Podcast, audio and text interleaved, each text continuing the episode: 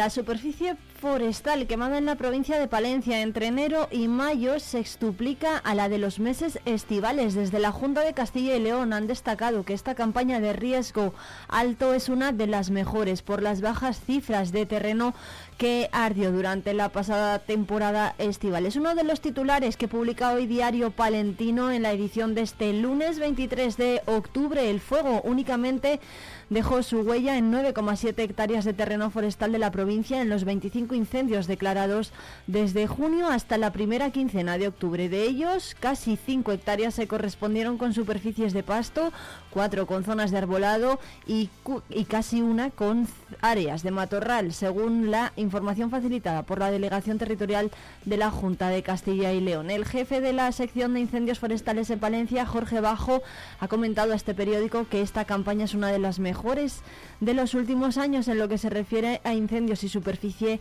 quemada. De hecho, el terreno forestal que ardió en los últimos cuatro meses y medio es seis veces menos que el registrado entre enero y mayo, cuando se quemaron 58 hectáreas, tal y como aparecen los datos provisionales publicados en la página de la Junta de Castilla y León.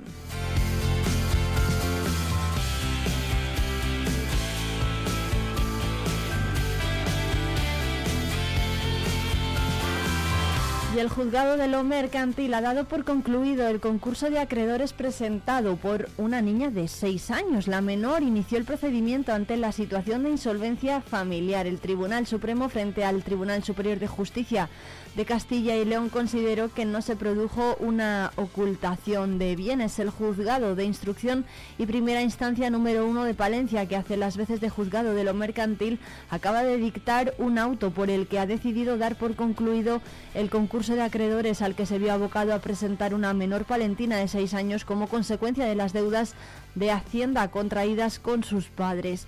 El auto al que ha tenido acceso Diario Palentino dispone que, el dicho, que dicho concurso de acreedores es declarado concluido únicamente con el respecto a la menor, ya que según la sala no existe situación de insolvencia. Hay que recordar que la menor de edad ganó a finales del pasado año la batalla legal ante el Tribunal Supremo tras prosperar el recurso que también planteó contra la resolución de la agencia tributaria que la había hecho responsable por esos hechos.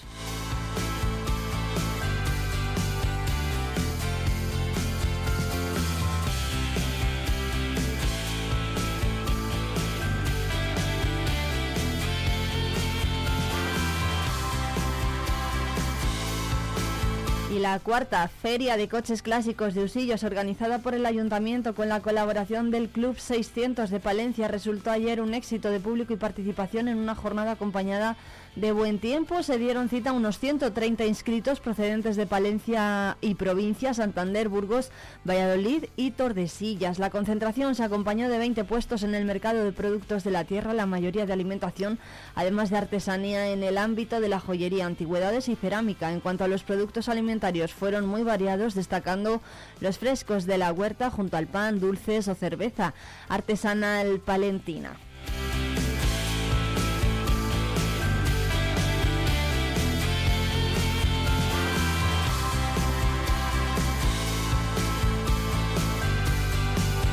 Cruz Roja y el Banco de Alimentos inician hoy el reparto de productos no perecederos por valor de 39.155 euros entre 1.085 beneficiarios. En total, 21, más de 21 toneladas de ayuda alimentaria serán para personas y familias palentinas desfavorecidas. El suministro de alimentos de la segunda fase del programa 2023 del Gobierno destinado a las familias con menos recursos se desarrolló entre el 18 de septiembre y el 2 de octubre. Durante esas fechas, los alimentos suministrados por las empresas adjudicatarias eh, por las empresas adjudicatarias del programa llegaron a centros de almacenamiento y distribución de Cruz Roja y el Banco de Alimentos que lo repartirán desde hoy. Estos alimentos que suman más casi 22 toneladas han sido alubias cocidas, arroz, cacao, conservas de atún, conservas de carne o de pescado, frutas en conserva, galletas o garbanzos, macedonia de verduras también y pastas eh, de diferentes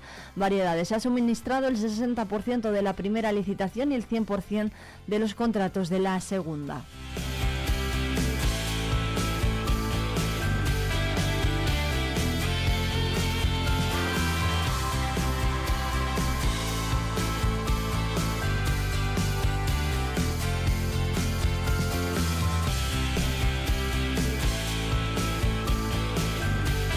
La Feria de Exaltación de la Alubia de Saldaña reunió en dos días a unas 8.000 personas. Sabas Calvo, el gerente de la empresa local Leguminor, recibió el premio Alubia de Saldaña por su trayectoria. La feria de, esta, eh, de este año reunió a 36 expositores, una decena de ellos productores de legumbre, cerca de 8.000 visitantes en un certamen consolidado que contó con varias actividades paralelas y degustaciones que hicieron las delicias de un público fiel año a año. Así lo señaló, por ejemplo, Laura Pastor Rodríguez, concejala de Turismo y Promoción Comercial, en el transcurso de la jornada. Sabas Calvo, gerente de la empresa local Leguminor, que dejaba la actividad por jubilación, recibió el premio Aluvia de Saldaña como uno de los impulsores de esta sabrosa legumbre en toda la comarca.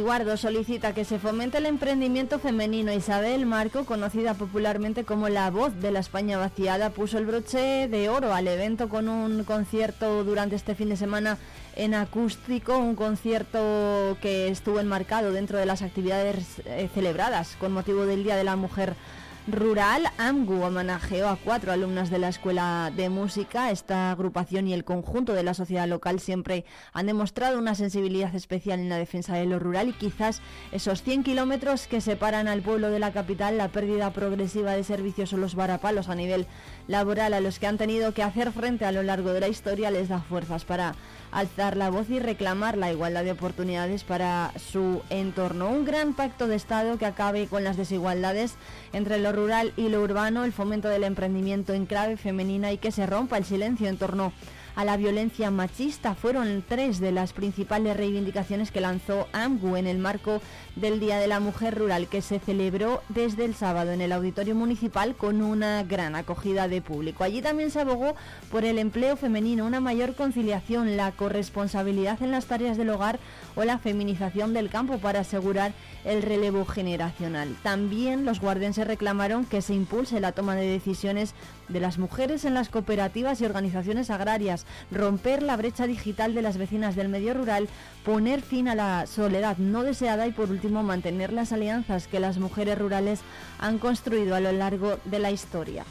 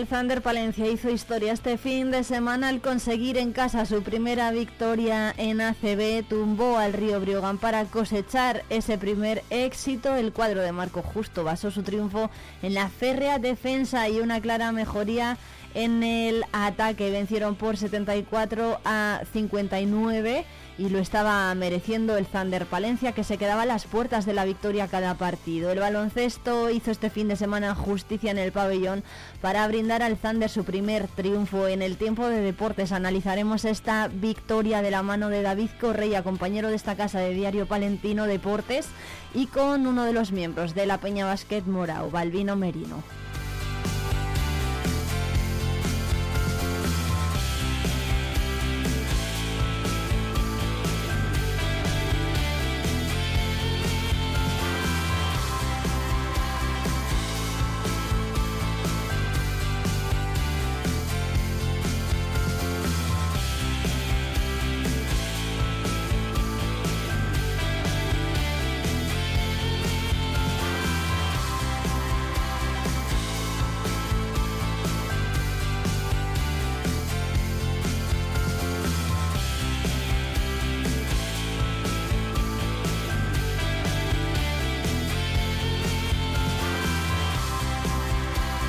Y el derby provincial en tercera división se saldó con la victoria del Becerril ante el Palencia Club de Fútbol por 1 a 0 después de, de, deshacerse del Real Ávila en la primera jornada. El cuadro de Francis Olea se llevó a este fin de semana el derby provincial del grupo octavo en tercera división por 1 a 0 tras imponerse a un Palencia Club de Fútbol que llegaba tercero. El gol lo metió en propia puerta Víctor.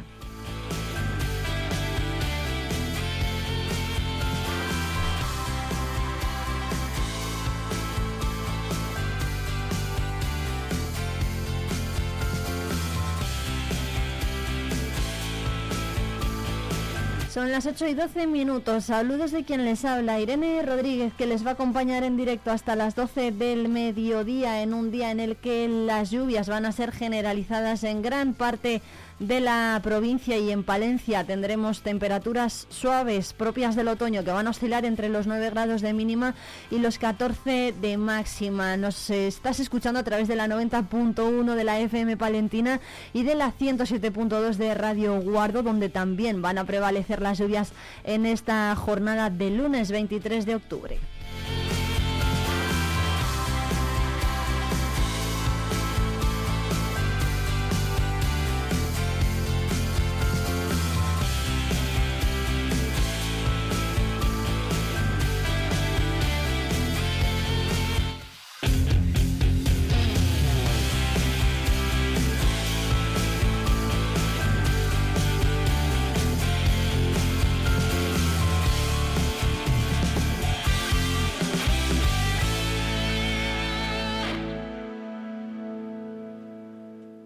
Estrenar un abrigo de piel totalmente transformado con un nuevo diseño de tendencia es posible con Peletería Prieto. Las manos expertas de nuestro peletero darán vida al abrigo que tienes en el armario. Dale una oportunidad al chaquetón de tu madre o el abrigo que con tanto cariño te dio tu tía. También es posible darle una segunda vida como complemento del hogar. Disfruta del confort de una manta o el encanto de unos cojines. Pide tu presupuesto. Peletería Prieto, en calle Mayor 76. Riesgo Metal, tu taller de carpintería metálica, aluminio y hierro. También automatismos de puertas. Riesgo Metal, en calle de los Bordadores 20, Valencia.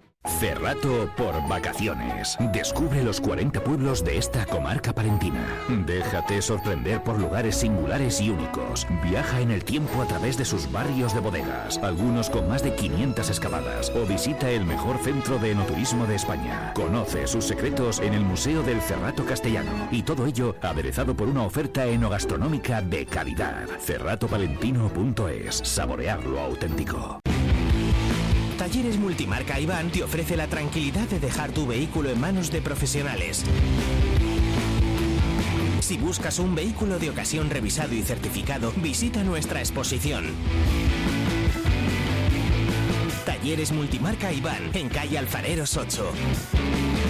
Los agricultores profesionales necesitamos ahorrar tiempo y dinero. Necesitamos semillas de confianza que nos den la tranquilidad de que nuestros cultivos nazcan sanos y fuertes. Necesitamos las semillas más productivas y resistentes que nos den las mejores cosechas. Los agricultores profesionales necesitamos semillas Agropal. Súmate al alto rendimiento. Tú también puedes beneficiarte. Agropal Semillas, únicos en semilla certificada.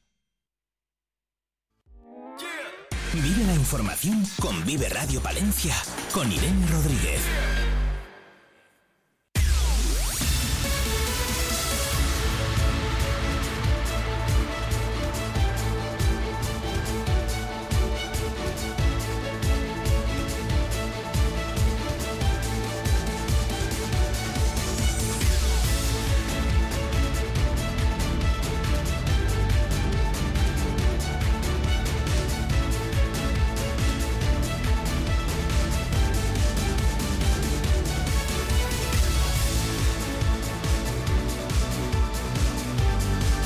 Los transportistas de Palencia y los responsables de estaciones de servicio reclaman contra la subida del carburante, claman contra la subida del carburante y reclaman también la reducción del IVA a los consumidores al vender mucho menos y que exista una ayuda que sea suficiente para estos profesionales que se les compense en función de la fluctuación de los precios del combustible. Bueno, para hablar de la situación del transporte ahora mismo en la provincia de Palencia nos atiende hoy en directo en Vive Palencia Óscar Baños, el presidente de AEMPATRA, de este colectivo de eh, que, lucha ¿no? por los derechos de los transportistas. Óscar, buenos días.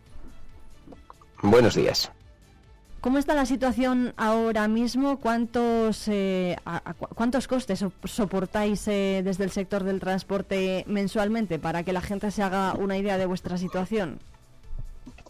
A ver, nuestros costes son, son muchos, pero bueno, bien es cierto que ahora mismo el problema fundamental es el incremento del combustible de estos últimos meses.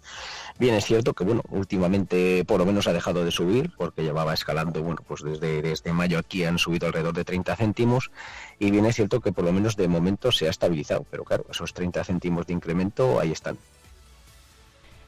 con bueno el sector y la patrona la eh, bueno lo publicaba este, estos días no también diario palentino comenzabais a estar muy tocados en vuestros ingresos por el alza de los precios en los diferentes carburantes que se ha disparado desde mayo con una media de 0,28 céntimos por litro. Esto es así en cuánto se ha incrementado la, la subida de precios para vosotros para ustedes pues si calculamos sobre una media, hay gente que gasta algo más, algunos gastan, pero bueno, pongamos una media de 4.000 litros al mes, pues más o menos estamos hablando de un incremento sobre un combustible de 1.200 euros al mes.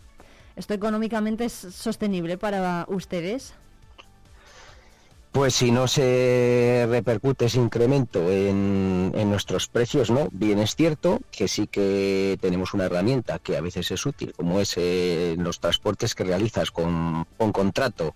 Eh, está la cláusula de revisión en función del precio del combustible, pero el problema son que hay cantidad de viajes que, se contratan de forma esporádica, de forma al día, algunos al día, o un, barco que llega y son dos, tres días, en los que esos no hay, esos no hay contrato. Entonces ahí tienes que defender pues, eh, pues tu precio. Y el problema es que además ahora se une que la actividad en el sector ha bajado bastante. Entonces, claro, una bajada de actividad, si unimos a un incremento de, de costes en el combustible, yo considero que brutal, pues tenemos un problema. ¿Cuántos transportistas trabajan ahora mismo en la provincia de Palencia? Que habla de esa falta de relevo generación, bueno, de esa escasez de profesionales y de supongo que también de relevo generacional. A ver, la, falta de relevo generacional eh, es algo bueno pues que llevamos arrastrando a lo largo de estos años, no solo en Palencia, o sea, pues bueno, toda España se puede decir que en Europa, se puede decir que en todos los sitios esta profesión ha dejado de ser atractiva para los jóvenes eh, por diferentes razones y claro, los que estamos en ella pues obviamente vamos cumpliendo años y nos vamos haciendo mayores. Entonces a medida que la gente se va jubilando, cada día tenemos menos profesionales, la gente se jubila y, no accede al sector. Entonces es un problema, sí que es cierto que, bueno, se están poniendo, la Junta ahora va a sacar, seguramente se publicarán eh, en esta semana unas ayudas para aquella gente que quiera, quiera incorporarse al sector pueda sacar el, el carnet, porque bueno, también hay que tener en cuenta que es algo caro. Entonces, bueno, pues intentar por lo menos animar a esa gente que, que decida unirse al sector, eh, que lo tenga más fácil. El conflicto de Ucrania y Rusia ha tenido mucho que ver en la bueno, en la situación de los transportistas y en todo el alza de los precios, pero piensan que con el conflicto que ha estallado ahora en Oriente Medio, pues esto se va a incrementar, que van a caer las ventas y va a subir todavía más el precio de los combustibles. Eh, respecto al precio del combustible, últimamente es una incertidumbre total, por, por todo. Cuando no es por la guerra de Ucrania, es por el conflicto de Oriente Medio, es, eh, es pues, por todo. Entonces, eh, se mantiene esa incertidumbre. Obviamente es algo que puede afectar, no sabemos hasta qué punto, pero es algo que, que sí que puede afectarnos y claro, mm, lo que decimos, es nuestro corte este más importante hoy en día entonces, si, sigue subiendo los combustibles y además, eh, bueno, a primeros de año teníamos una ayuda de 20 céntimos en litro, que luego se redujo a 10 y, ahora estamos en, 5 céntimos. Entonces, bueno, prácticamente ya es nada. No hay gobierno. Nosotros hemos reclamado que mientras dure por lo menos esta situación, eh, nosotros no pretendemos que esto se alargue en el tiempo, pero mientras dure esta situación de inestabilidad total en el precio del combustible, que, bueno, que el gobierno ponga una ayuda, veremos a ver qué, qué hace una vez que, tengamos gobierno, el que venga, sin más. Nosotros se lo solicitaremos al que venga. Hay mm, un dato que publicaba también estos días Diario Palentino, que es que se han vendido 37.300 toneladas menos en los tres meses de verano en la provincia de Palencia. ¿Cómo, cómo se puede soportar esta caída de las, de las ventas? ¿no? Si, si el sector del transporte abastece a múltiples sectores de, pues de la cadena de suministros habitual de consumidores? Eh, eh, no, es que abastezcamos una parte importante, lo abastecemos todo. O sea, eh, cualquier mercancía, cualquier cosa, yo siempre digo una cosa muy clara, cualquier cosa que uno tenga en la mano en un momento a la vista, eso ha viajado en un camión. En un camión. Puede haber ido en un, en un barco, puede haber venido en avión, puede haber ido en otros en tren, puede haber ido en otros medios de transporte, pero tarde o temprano ese recorrido final le hace en un camión y después normalmente en una furgoneta. Entonces no es que movamos una gran parte, movemos todo. Y, y a eso me refiero cuando, cuando decimos que la actividad ha caído mucho. A eso me refería yo antes cuando, cuando vemos que la actividad ha caído. Entonces, ahora mismo es eso, es una bajada en la actividad y, un incremento en los combustibles. Por lo tanto, mm, es algo que sumado, pues, eh, pues nos viene muy mal. Hace unos días en Francia han tenido lugar unos disturbios en carretera, se ha boicoteado ¿no? el transporte de muchos camiones que transportaban pues, alimentos importados de España. ¿Esto a los transportistas palentinos les está afectando de alguna forma o piensan que puede tener consecuencias esta crisis que se está viviendo en Francia? Eh, a ver, eh, afortunadamente el otro día, no, porque no es nuestra. el otro día los incidentes se produjeron en, la frontera de, la Junquera. Mm, Entonces nuestro paso natural es Irún. Puede pillarte alguna vez por allí, pero pero raro. Entonces bueno, el otro día pues pues, pues no no nos vimos afectados, pero bueno, es tan sencillo como que estas protestas en vez de ser en, la Junquera sean en, en, Irún, sean en Viriatú. Entonces claro, si si se producen en la otra frontera, que es nuestra frontera natural de paso eh, pues nos veremos afectados, por supuesto. Bueno. Oscar Aimpatra, presidente, uy, Oscar Baños, presidente de Aimpatra, muchas gracias por atender. ¿Dónde está usted, por, eh, por cierto, ahora mismo? Que me cuesta que está trabajando. Pues hoy estoy aquí en un polígono, nada más salir de, nada más salir de, Manresa. Bueno, ¿y pinta bien la jornada laboral o no? Bueno, aquí siempre, como digo yo en este sector, el plan, el plan A no se cumple nunca, normalmente ni el B, estamos acostumbrados a improvisar, pero bueno, tengo que descargar en breve y luego tendremos que cargar, esperemos que, se cumplan los horarios y se dé todo bien para, bueno, pues poder, poder regresar, que, vuelvo, para, vuelvo para Palencia. Bueno, pues muchísimas gracias, gracias por atendernos, Oscar, buen, buen día y nos vemos pronto, un abrazo. Venga, gracias a vosotros por, por interesaros por el sector. Un saludo.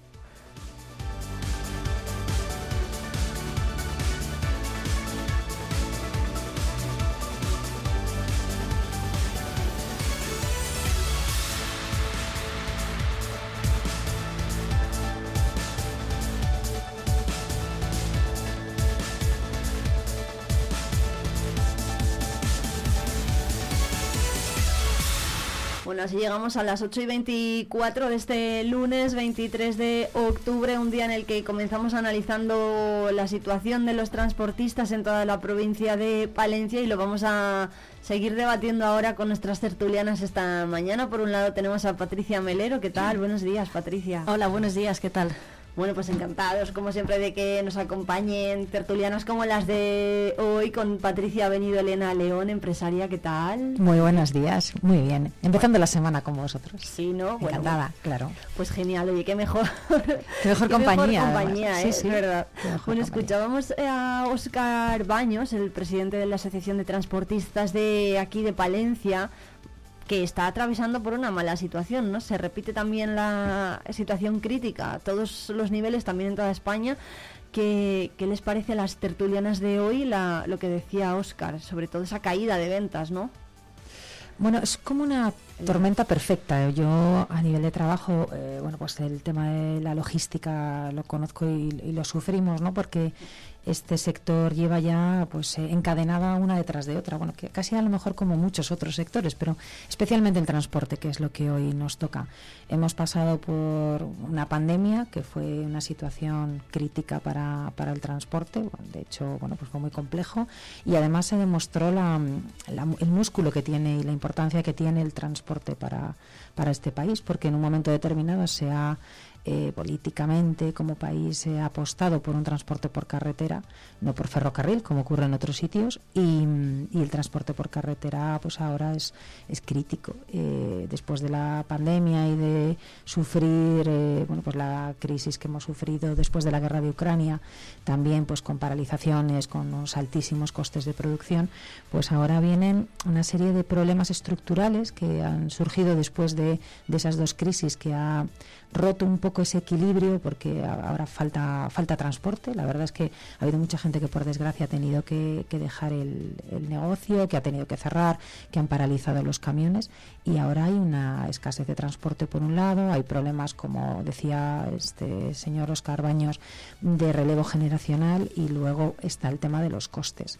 que claro, todos estamos viendo que nuestro sueldo cada vez da de sí para menos porque todo sube de precio, pero es que claro, ellos tienen que repercutir los precios de, de, los combustibles, de los insumos, que no son solo son combustibles, son los vehículos que han subido muchísimo de precio, y, y, eso al final repercute en todos y cada uno de los productos que consumimos. Como él decía, al final todo se mueve por carretera de una o de otra manera, todo o en mayor o en menor parte, pero esa apuesta de transporte por carretera repercute a todos los productos de, de consumo.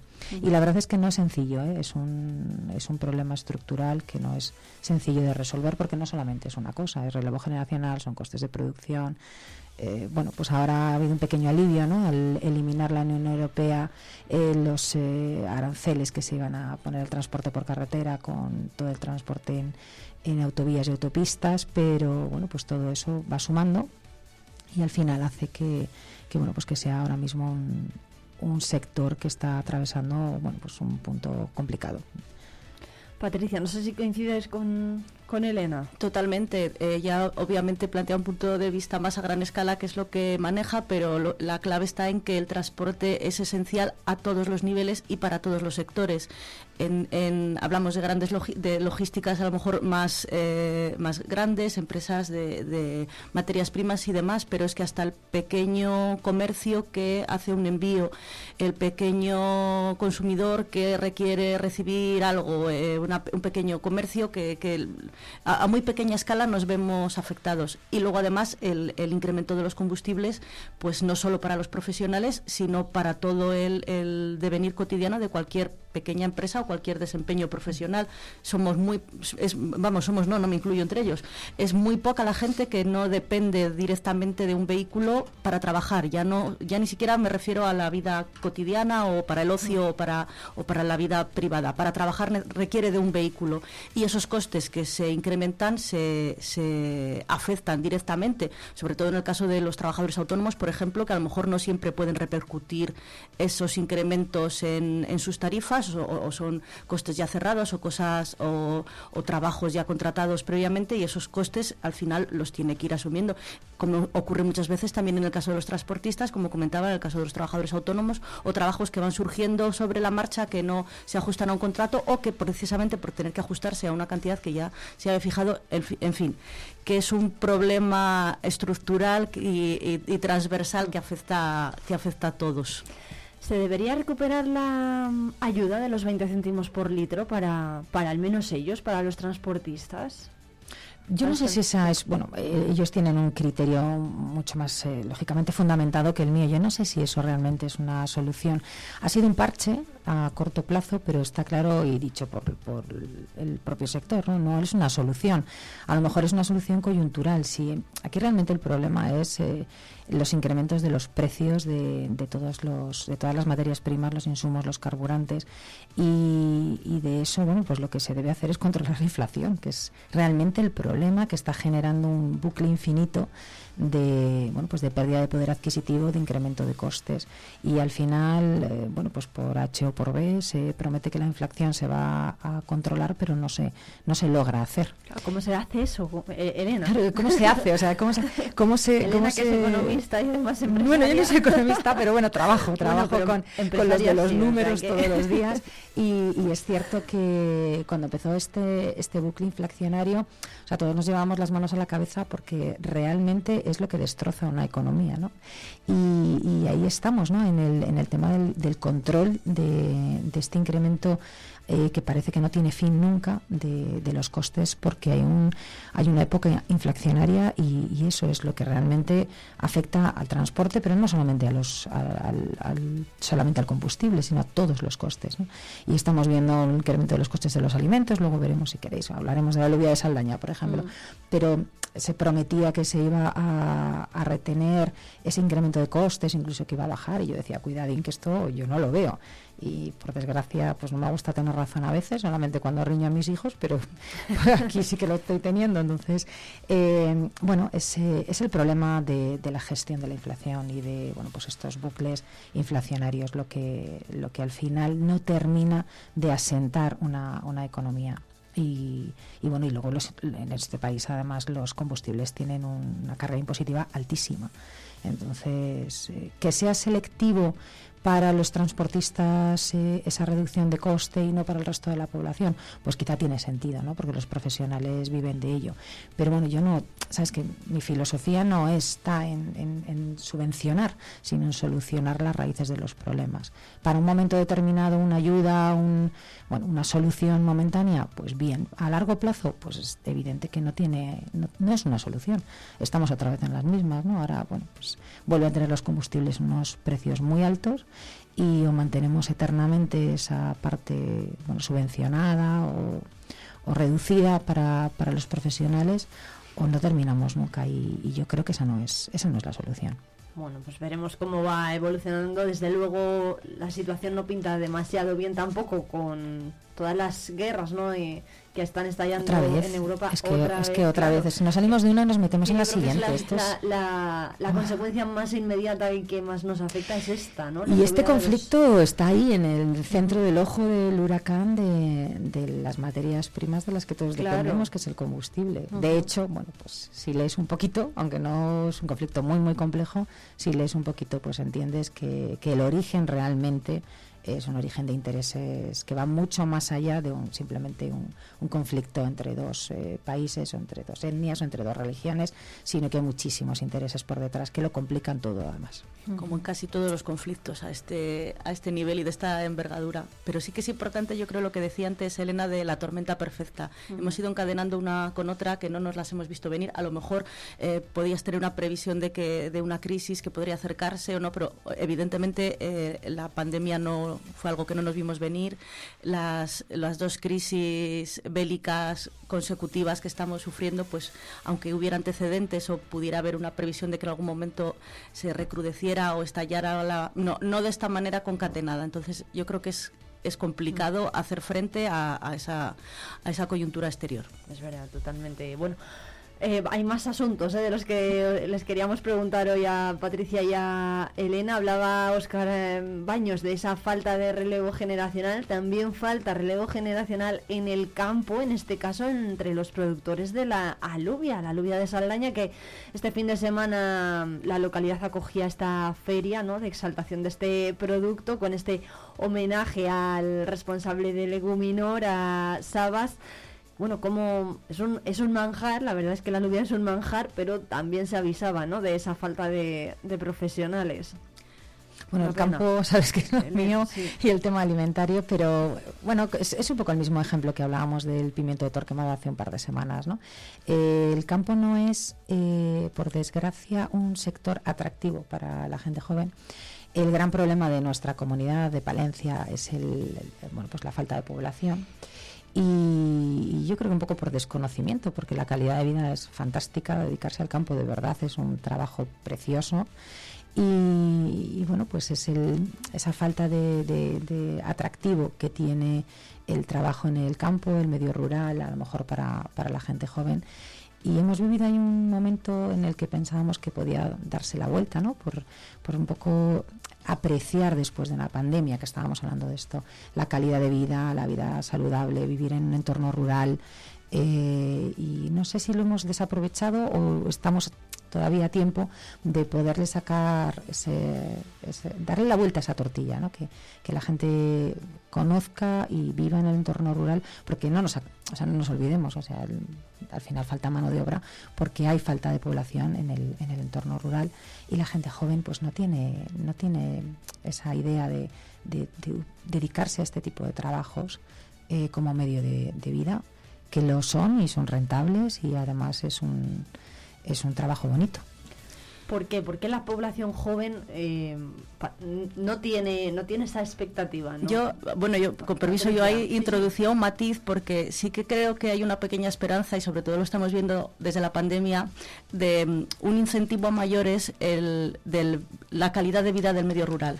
El, la, efectivamente los tiempos, la forma de vivir, la, calidad ambiental y, la manera que se vive en el medio rural, pues sí que es un atractivo o ha empezado a aparecer un atractivo sobre todo para la gente más joven que ve la posibilidad de dejar la ciudad. En el caso de Palencia tampoco tenemos un estrés urbano como pueden tener otras grandes capitales, pero sí el volver al campo. Pero una cosa es que la gente decida irse a vivir a un pueblo, al medio rural, y otra cosa es que la gente del que va a vivir al, pueblo, al medio rural se dedique a trabajar en el campo. Ahí hay un matiz, hay muchos profesionales de diferentes sectores, liberales, cada vez hay más gente que puede teletrabajar desde casa y se plantea ir al pueblo a vivir como una alternativa de vida más saludable, más tranquila, eh, más económica, incluso, pero a mí yo me gustaría diferenciar entre eso, entre la gente que, que va a ir al pueblo o que pretende o que se plantea ir a vivir al pueblo, a habitar como, como una búsqueda de calidad de vida y la gente que quiera ir o que se quiera quedar en el pueblo a trabajar en lo rural. Esa, para mí esa es la, ese es el matiz. Bien es cierto que cuanta más población rural se fije, más servicios, más ventajas va a, conocer, va, va a conseguir el medio rural y por lo tanto más atractivo se va a convertir y más fácil será que eh, haya gente que quiera quedarse tanto en, digamos, urbanos retornados o gente que se replante su, su vida y su vivienda en el medio rural como, como ese relevo generacional tan necesario en el campo. Bueno, es un debate, desde luego, que daría para mucho, ¿eh? porque, mm, bueno, se lo devolvemos la pelota a Elena. Sí. ¿Vale? Porque no sé si, bueno, lo que decía Patricia, ¿no? A lo mejor sí queremos ir, ir al pueblo a, a vivir, pero para teletrabajar o para trabajar de otro, en otros sectores, no sé. Bueno, hay muchos sectores que tienen este problema de, falta de personal, ¿eh? no solamente es la agricultura, es la agricultura, es la hostelería, eh, bueno, es en el, eh, la industria. estábamos hablando de que ahora mismo hay empresas en Palencia que han, bueno, puesto encima de la mesa un montón de puestos, de ofertas de puestos de trabajo en entorno rural. bueno, pues el otro día he estado con los representantes de Virgen del Brezo, por ejemplo, ¿no? que es una empresa del sector agroalimentario en un pueblo precioso y bueno, pues hablan un poco de la dificultad que tienen para, para encontrar gente. Y no es eh, trabajar en el campo, estás trabajando en una industria como podrías trabajar aquí en el polígono industrial de Palencia. Entonces, em, no solamente es el, entorno rural. Yo hay veces que digo que también es la forma en la que tenemos de, expresar y de vender las cosas. ¿no? Porque eh, trabajar en el campo es, es que es bonito. O sea, a todos nos gusta darnos un paseo por el campo, por la montaña.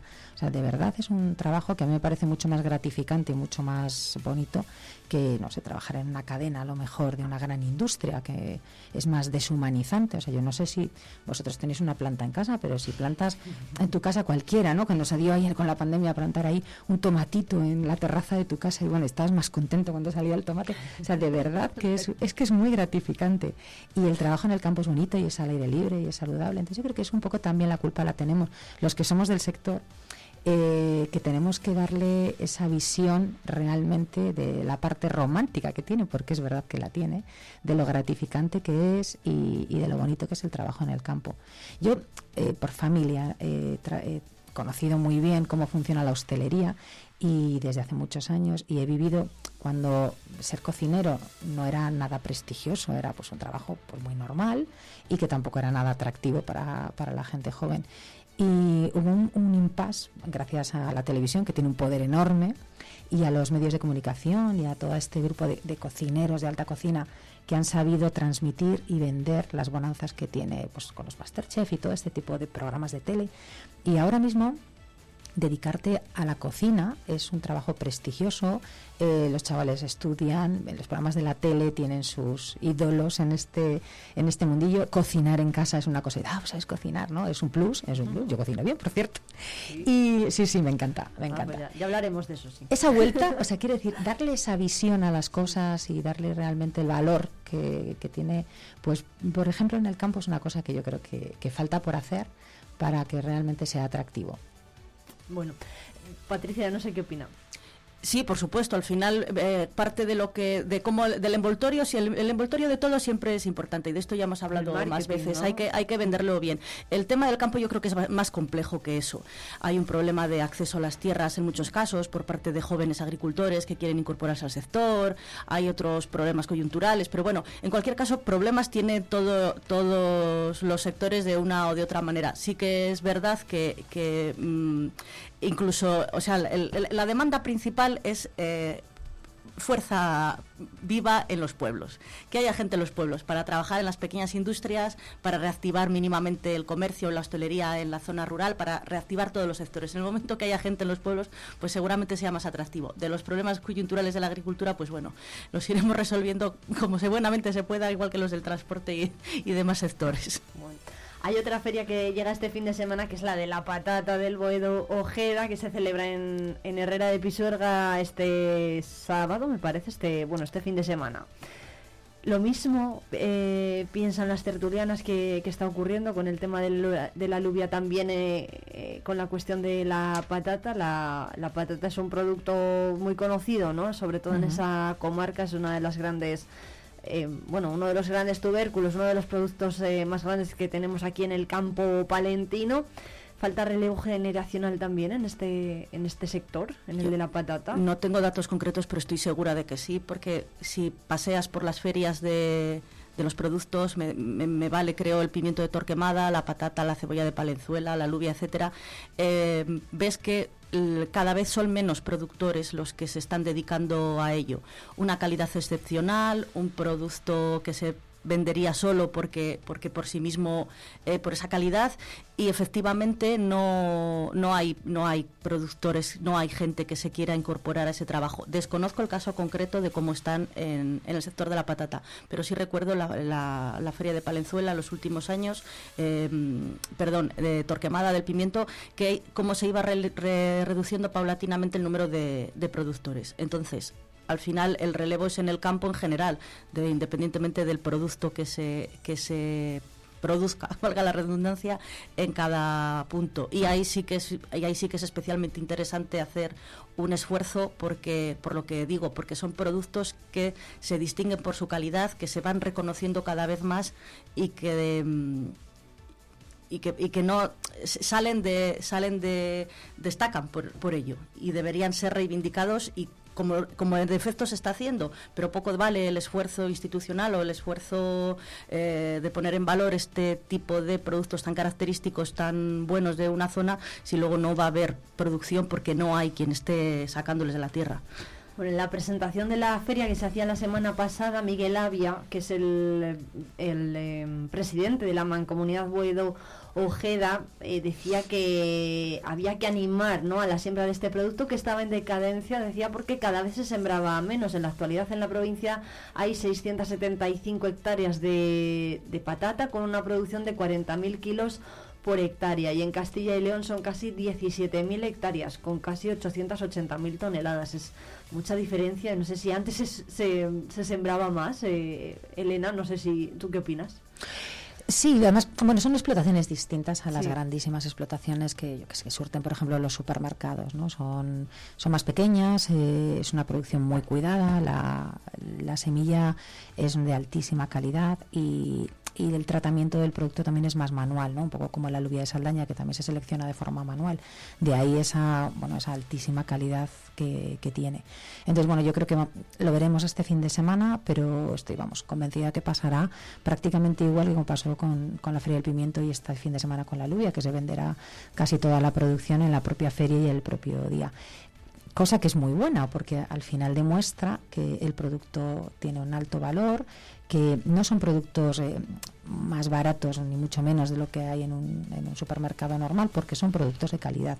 Y yo creo que la gente lo aprecia y lo valora y lo compra. O sea que no es un tema de que no haya demanda o que no haya valor en el, en el producto sino que falta producción. Entonces bueno pues que eso es, quiere decir que, que se puede animar eh, lo que cualquier emprendedor más o menos eh, pequeño a, trabajar en estos sectores porque son pocos sectores tendremos, ¿no? Que, que tengas un producto vendido casi antes de, sacarlo a la venta, ¿no? Con expectación, porque todos nos pasa, ¿no? Yo quiero este fin de semana la feria de Torquemada o la feria de Saldaña porque quiero comprar, o sea, ya está bien, o sea, quiero decir que, que eso da valor. Ahora lo que nos falta, bueno, pues es un poco ese interés por el, por el trabajo en el campo y, los emprendedores, que, bueno, como bien decía Raquel, es posible que tenga problemas, claro que sí, como todos, ¿no? Pero, pero bueno, entras, entras en, un, en una rueda de un sector donde tienes el producto vendido. ya les gustaría mucho, os quiero decir. Ahora que lanza Elena esto de que, bueno, pues se busca, ¿no? Comprar ese producto, los palentinos buscamos el producto palentino en, en el supermercado, en la tienda, buscamos la alubia de Saldaña y la patata de la Ojeda? Yo creo que sí.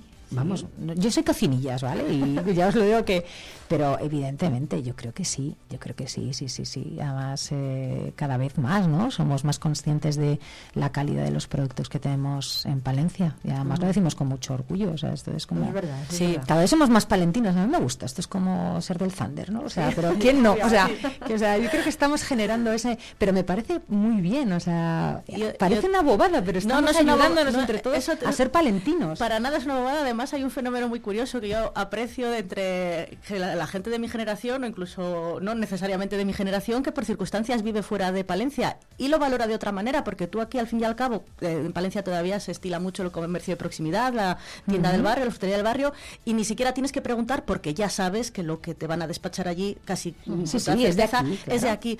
Pero me encanta ver cómo vienen mis amigos de Madrid a, cargar.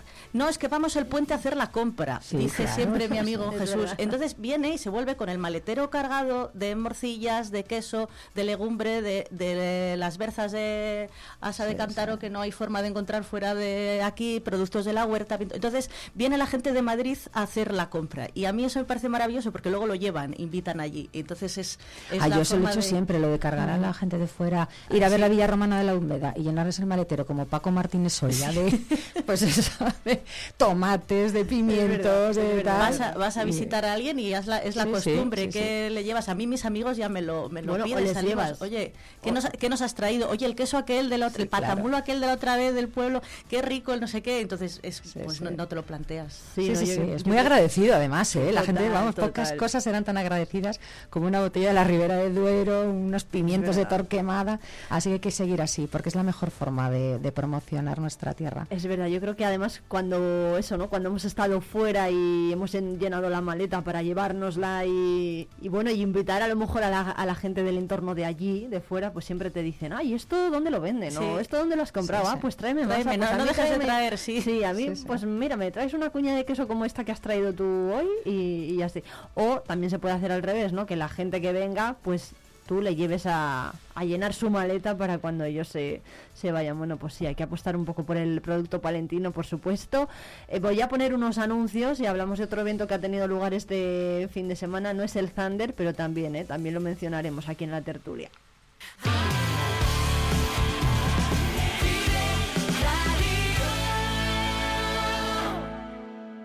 Asaja es la organización profesional líder del sector agrícola y ganadero en Palencia. Te esperamos en nuestras oficinas y en la página web asajapalencia.com. ¿Pensando en una nueva escapada? Tenemos un plan perfecto para ti. Ven a Ampudia, descubre la magia de su castillo, la belleza de su colegiata, el encanto de sus calles porticadas o los tesoros que esconden sus museos. Descansa en sus preciosos alojamientos y deleita tu paladar con la rica gastronomía de sus restaurantes. Escápate, ven a Ampudia te sorprenderá. Otoño lleno de entretenimiento y diversión con Teatro Ortega. No te pierdas octubre. Día 20 apasionante, tributo a Tina Turner. Día 22, gran espectáculo Piensa en Wilbur. Día 24, el maravilloso ballet de Kiev con el lago de los cisnes. Consigue tus entradas en nuestra web teatroortega.com o en taquilla. Te esperamos. En Vive Radio escuchamos lo que pasa a nuestro alrededor y te lo contamos. Para informarte. Para entretenerte. Para emocionarte. Con las voces más locales y los protagonistas más cercanos. Vive tu ciudad. Tu provincia. Vive su cultura. Su música. Su actualidad. Su deporte. Sus gentes. Vive lo tuyo. Vive tu radio. Vive Radio. Palencia. 90.1 Vive la información con Vive Radio Palencia, con Irene Rodríguez.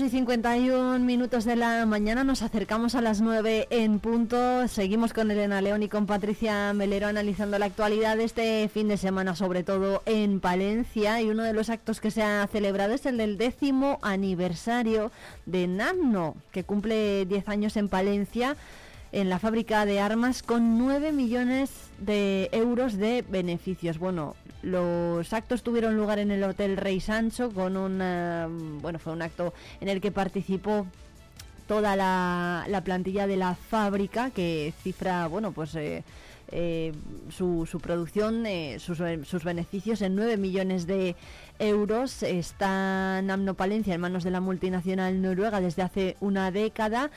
Y bueno, para que la gente se haga una idea, eh, la, antigua fábrica de armas, antes de su venta, sumaba unas pérdidas anuales de hasta 1,5 millones de euros y el pasado ejercicio el beneficio se disparó hasta esos 9 millones. Bueno, ¿qué les parece a, las tertulianas de esta mañana la presencia de la fábrica de armas eh, en Palencia y su incremento de actividad? Patricia, por ejemplo. Hombre, pues esto es como lo del otro día de Gullón, son noticias que son buenas per se y tiene que ser una, satisfacción, más allá de los beneficios de la empresa, es que esos beneficios revierten en crear empleo y en crear eh, bienestar en la zona, porque si la empresa crece, se aumentan los contratos en una ciudad como Palencia, tal y como estamos, el que, el que haya más gente trabajando y, y, otras empresas que puedan subsistir en el, en, el entorno o en, labores auxiliares, pues yo creo que siempre es una buena noticia. Eh, Elena. Totalmente, es que no hay mucho más que añadir, ¿no? Al final es empleo, además son empleos de calidad, porque son empresas que están, bueno, a las pruebas nos remitimos, ¿no? Bien gestionadas. Y bueno, hablábamos un poco de estos conflictos internacionales que, bueno, por desgracia existen, pero bueno, es lo que están lo que están ayudando desde luego a, a la fábrica de armas y a esta empresa a, a tener mucha más producción, una plantilla más estable y todo lo que sea un trabajo así en Valencia, pues, pues fantástico, que vamos a decir, nada, nada que objetar al tema, ¿no? O sea, es una gran empresa que tenemos en Valencia. Bueno, en, la, en ese acto, por supuesto que salió el tema de la guerra de Ucrania y de hecho el propio CEO dijo que la demanda de munición era enorme y que, por ejemplo, la provisión para artillería en Europa es del 10 es el 10% de lo que realmente se necesita, es decir, que bueno, se, se los ejércitos necesitarían muchísima más eh, munición, ¿no? Es decir, que la parte de Palencia es muy pequeñita en, en realidad. Sí, es eh, bueno un poco lo que todos sabemos, ¿no? Estos conflictos y esta política a nivel europeo de rearmar a los estados, porque hemos pasado unas décadas de bastante mucha tranquilidad en Europa, desde luego absoluta, en la que nos hemos olvidado de las defensas y de la importancia que tiene el ejército y ahora, por desgracia, de verdad lo, lo estamos viviendo, pero es necesario, ¿no? El, eh, volver otra vez a ser conscientes de que la paz es algo que hay que ganarse, que no se puede dar por, por supuesto, y que bueno pues que la defensa nacional y la defensa de los estados de la Unión Europea, pues eh, ahora mismo estamos en un momento delicado. Y bueno y estas empresas eh, ubicadas además en, el territorio europeo porque hablábamos un poco de la deslocalización y de que bueno pues habíamos quitado muchos sectores industriales para llevarles a terceros países eh, y eso lo sufrimos durante la pandemia y hemos, nos hemos dado cuenta de que necesitamos industria de todo tipo, eh, armamentística, pues también en estos momentos que por desgracia, eh, repito, existe, pero pero es así y, bueno y la fábrica de armas es una de es una de, esos ejemplos de que no hay que eliminar la industria de, de los territorios y el autoconsumo en todo, que yo muchas veces lo defiendo, ¿no? Que no tenemos que deslocalizar ni dejar deslocalizar nuestro tejido industrial. Patricia, ¿coincides con, sí, con Elena? Sí, desde luego. El, el, mantener el tejido industrial es importantísimo porque aún en un universo, en un futuro utópico de fin de conflictos, si esa empresa que está bien gestionada, si esa industria está en funcionamiento, siempre se puede reconvertir en otra cosa. En el momento que destruyes la posibilidad de, de fabricar, es lo mismo que cuando destruyes las, todas las fuentes de, productor, de producción o, o te llevas el campo por delante. Luego recuperarlo es mucho más complicado. Entonces, es doloroso eh, entender que, que parte del progreso y que un beneficio para la ciudad viene precisamente de un conflicto bélico que está causando tanto dolor, que está causando tanto, además, tanto eh, dolor en onda expansiva, tanto trastorno internacional y, tanto y tanto y tantos problemas, pero ya que tiene que ser así, vamos a, reflexionar de esa manera. El tejido industrial, los medios de producción, vamos a, mantenerlos porque, aun en, en, el mejor de los casos, eso siempre luego se podrá reconducir a otra cosa. Bueno, hay otra cuestión que precisamente además ha publicado Diario Palentino este fin de semana, que es que el autoconsumo fotovoltaico se duplica en un año con dos instalaciones nuevas cada día. En la provincia hay 677 montajes de este tipo en viviendas unifamiliares y en bloques de pisos con una potencia total de más de 5.967 kilovatios. En solo cuatro meses se suman 207 equipos nuevos.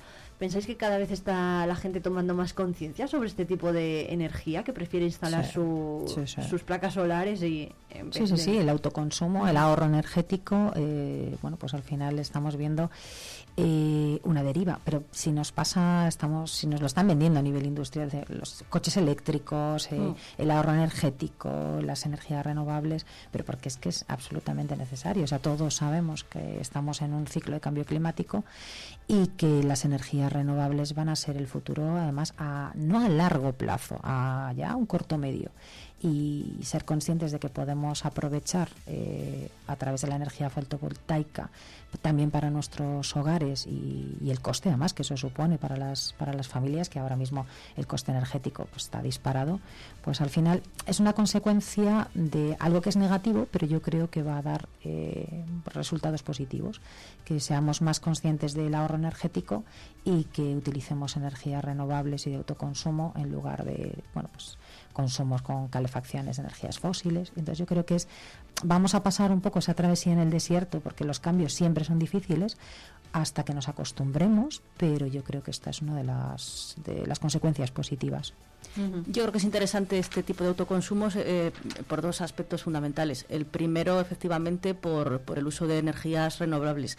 Y en segundo, por el concepto de autoconsumo en sí mismo, porque hay, eh, por encima de todo, la energía más económica y la energía más barata es la que no se consume. Entonces, cuando el, ese control del, del, consumo está directamente en tus manos, es mucho más fácil ser consciente y concienciarte de lo importante que es el ahorro energético, más allá, evidentemente, del cambio de mentalidad de, de pasar de los combustibles fósiles a unas energías limpias, energías renovables. Bueno, de lo que cada uno necesitamos, eso es. Oye, por cierto, nos quedan 20 segundos. ¿Visteis al Zander?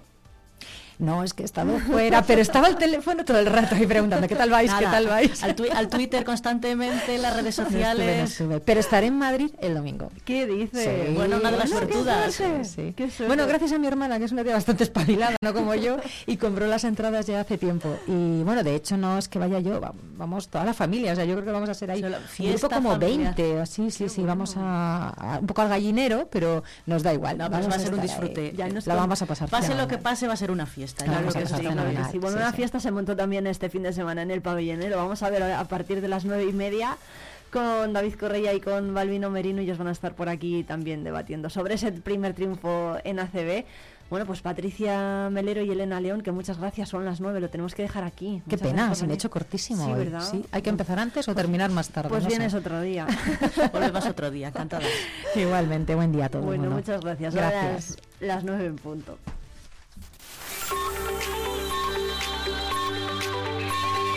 Vive Radio. Son las 9 de la mañana. Palencia 90.1